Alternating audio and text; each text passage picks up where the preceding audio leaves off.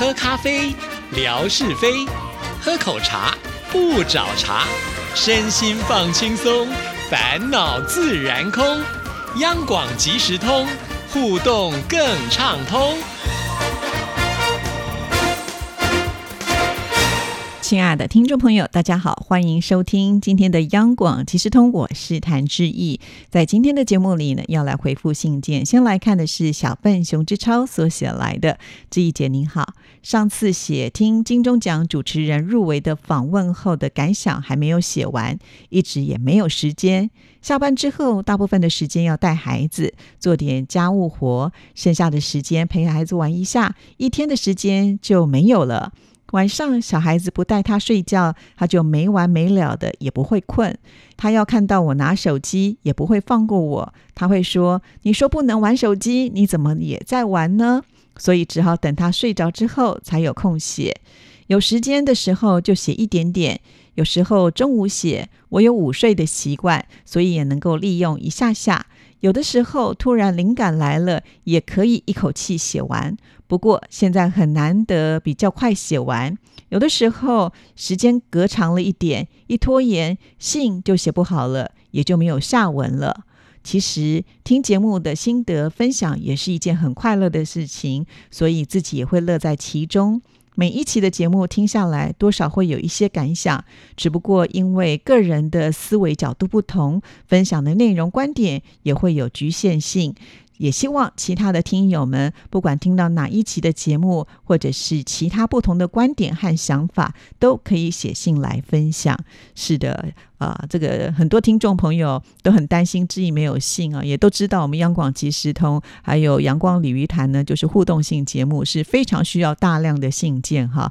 那就是自己就会以身作则，先写信来，而且呢还会呼吁其他的听众朋友都要写信来。每次看到这样的信的时候，我都会觉得特别的感动啊！谢谢这些朋友，即使自己这么的忙碌啊，但是呢，他还是希望能够为我们节目呢尽一点自己的心力，这真是非常的了不起啊！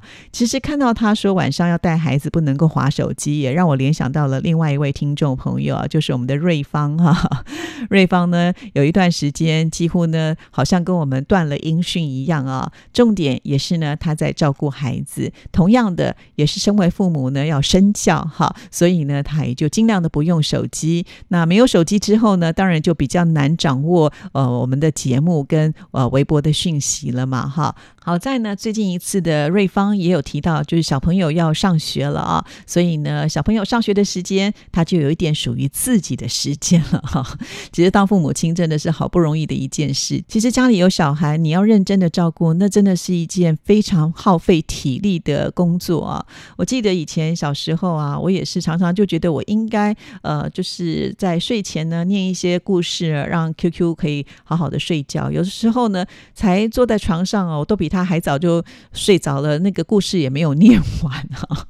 我还有时候听到他说：“你不要睡了，你起来了什么之类的。”你就知道，其实我们白天要工作，有时候回家啊，呃，你还有很多的家务要做，再加上呢带小孩，小孩的体力又特别的好，所以当我们拖了一把年纪的时候呢，再来跟小孩子互动，真的体力上会有点吃不消的感觉啊。不管怎么样，我还是很感谢知超啊，呃，就是用一些零碎的时间，还是把信写好，寄到志怡这里来了。好，我们再来看下一段。品贝和 Polo 分享了换的角度听戏曲，也让我耳朵一亮。他们挖掘到从中医到戏曲之间的关联性，算是一个宝藏。因为在之前我从来没有想过，也想象不到这中间还有产生的关联。他们两个人的确是太厉害了，也很高明。还有品贝在节目当中说到的，其实，在他们一开始搭档做台湾文物饼、台湾文物厂的时候呢，心里也没有个底，也不知道呢能做到什么样子，甚至年年都还要担心，不知道来年的节目还有没有，年年都要这样走过来。结果一坐下来就是四五个年头了。他们就是抱着且看且做的心态去做，没有特定要追求什么样的目标，就是用心做好当下每一集的节目。而且他们在这个同时，也不断的吸取养分。透过他们的耕耘，把这个节目做出了好口碑。现在来讲，台湾文物饼应该也算是央广的一张名片了吧？而且他们今年也获得了金钟奖，真的很棒。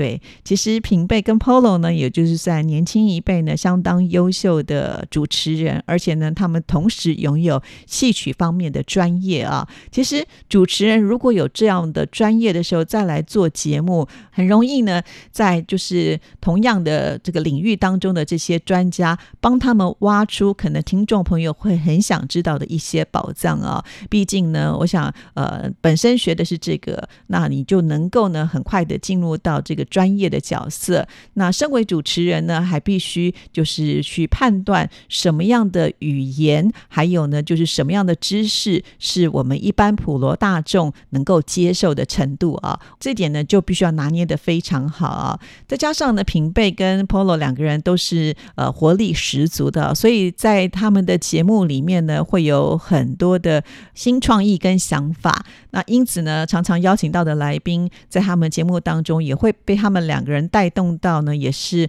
活力十足啊。所以原本呢，我们会觉得艺术文化的节目就是应该呢，呃，这个墨守成规，有一定的节奏。但是他们两个人完全的颠覆啊，打破了像这样子的一种节奏，让大家能够在最轻松愉快听到他们欢笑的声音呢，来进入到这些艺术文化当中啊。这个我觉得是呃，在一般可能。跟其他的节目当中会比较不一样的地方啊，这就是我觉得主持人他一个特色的发挥了啊。好，那我们再来看这封信的下一段。图杰和伊森和他们走的风格有所不同。他讲的他们应该就是平贝跟 Polo 了啊，但是同样取得了成功。他们是一开始就定下了目标，要徒步环岛，而且是有计划、有步骤的去做。首先是体能训练和测试，找到自己实施计划的最佳状态，选择了最佳时机。图杰说：“其实徒步环岛并不难，关键是要看有没有那个毅力和耐力。只要坚持不放弃，每天完成一点，就能够完成了。他们也是获得了成功，很了不起的。是啊，其实呃，当我知道他们做这样子的一个计划的时候，呃，真的也觉得。”非常的有呃决心啊，那我们也会想说，既然是男女朋友要一起徒步环岛，那几乎可以说是二十四小时要相处在一起。他们总共走了有四十九天的时间嘛，我们也会想说啊，会不会两个人反而呢，就是从男女朋友吵嫁到分手之类的这种状况哈？他们也在节目当中呢也有提到，其实呃难免。一定会有一些争执跟口角发生啊。不过呢，他们已经找到了就是如何来解决问题。我觉得这个是非常非常重要的一件事情啊。因为在婚姻当中呢，呃，刚刚陷入这种恋爱期的时候，很多事情是很甜蜜的。即使碰到了状况的话，那个爱意呢，很快就可以把问题的症结点给冲散掉了哈。即使是吵架，但是复合的速度也会比较快啊。但是结婚之后的生活就未必一定是永远这么的甜蜜跟浪漫啊，难免还是会被我们的生活琐事给受到影响。那我觉得图杰跟呃伊森呢，他们。已经在这个四十九天的相处之下，找到了一个怎么样来解决彼此之间的问题的方法，这个是非常非常的重要哦，哈，因为呃，只要生活在一起，没有不吵架的了啊。但是呢，他们现在知道呢，如果真的吵，我们就让他吵吧。然后接下来我们就来找为什么要吵，那我们呃要用什么样的方式去改变现状，而朝向比较好的方向去发展呢？所以在未来，我想他们也。不害怕会碰到什么样的困难，因为呢，在这个四十九天当中呢，他们早就已经训练过了啊。那很开心，他们能够呃得奖，这对他们夫妻来说呢，是人生非常重要的一页哦。好，那我们再来看下一段。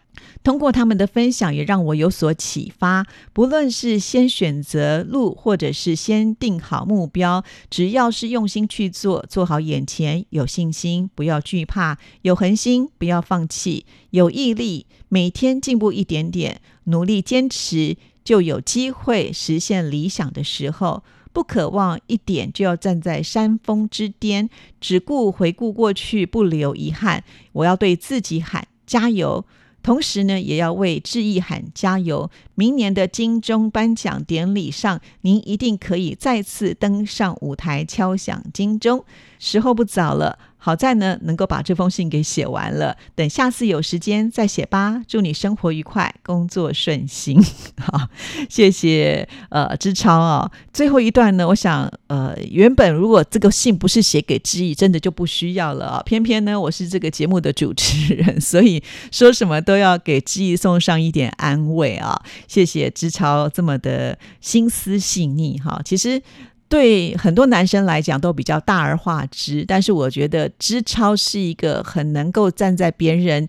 呃的角度去想事情的人呢，所以我相信知超你在面对很多的状况跟问题的时候，应该也都是比较容易能够解决啊。这个如果我们要把它拉高层次来说的话，就有点像是文哥在生活美学当中讲的这种禅学了啊。对，其实生活不就是如此吗？啊，如果我们有多一点的情绪智商来处理事情的话，我们的人生就可能会过得更容易一些了，因为你懂得理解。对方为什么会有一些举动啊？那这些举动可能跟你不一样，你不喜欢，可是呢，你会有办法去解决这些事情，才不会呢。好像你也会被拉到他的这个世界去啊，那这样子呢就会陷入到那种浑浊的泥沼当中，不能够自拔啊。所以我觉得知超是一个有高度智慧的听众朋友，非常的有荣幸能够认识知超啊。甚至呢，知超几次在我们生活美学的单元当中所写的文章，我传给文哥的时候，他第一时间的回复我都是哇，这个知超真的是非常的优秀啊。呃，看了他的信件也觉得非常的感动等等啊。对，所以呃，听众朋友，如果你们要让文哥感动的话，也可以呢用知超这样的一个方式哦，就是写信来吧哈。因为呢，在微博的这个贴文留言的部分呢，其实它的呃篇幅是有限的，有字数的限制嘛，所以大家可能没有办法发挥的很多啊。或者呢，你也可以累积一下，每一天呢看看大家的留言跟文哥的互动，你们呢也可以把它写下来啊。所以其实我的央广即时通的节目的。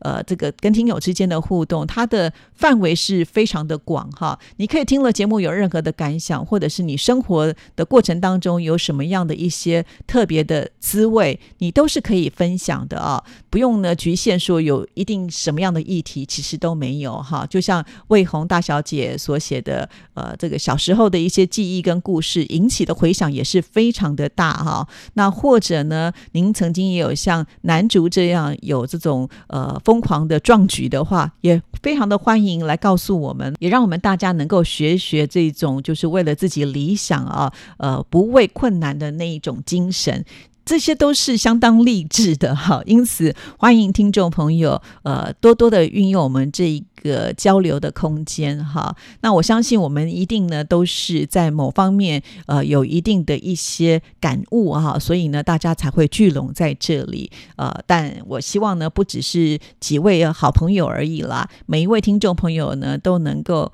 发挥就是护持我们这个原地的力量哈，多多少少呢都可以写一些信到我们节目当中来，让我知道呢您是愿意支持这个节目，也愿意呢跟我们在呃这块田地当中呢一起来耕耘，一起来成长啊！非常谢谢知超的这封信件啊，这是一个很棒的范本哈。那我也知道呢，知超他的家里面现在多了两个新成员哈。刚开始我想说啊，不会吧，志超你又生孩子了吗？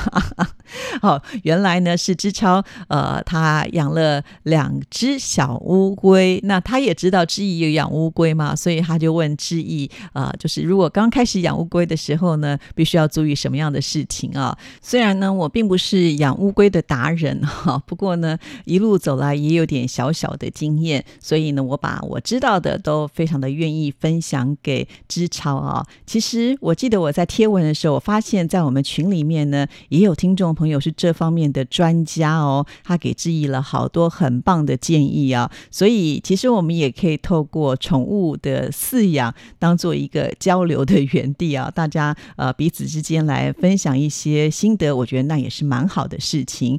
除此之外呢，如果你种花花草草有状况啦，或者是疑问的话，也可以请教戴老师哦。志超之前也曾经试过，不知道这个戴。戴老师给你的回应，你的效果是如何？好了，今天节目时间到，先聊到这里，祝福您，拜拜。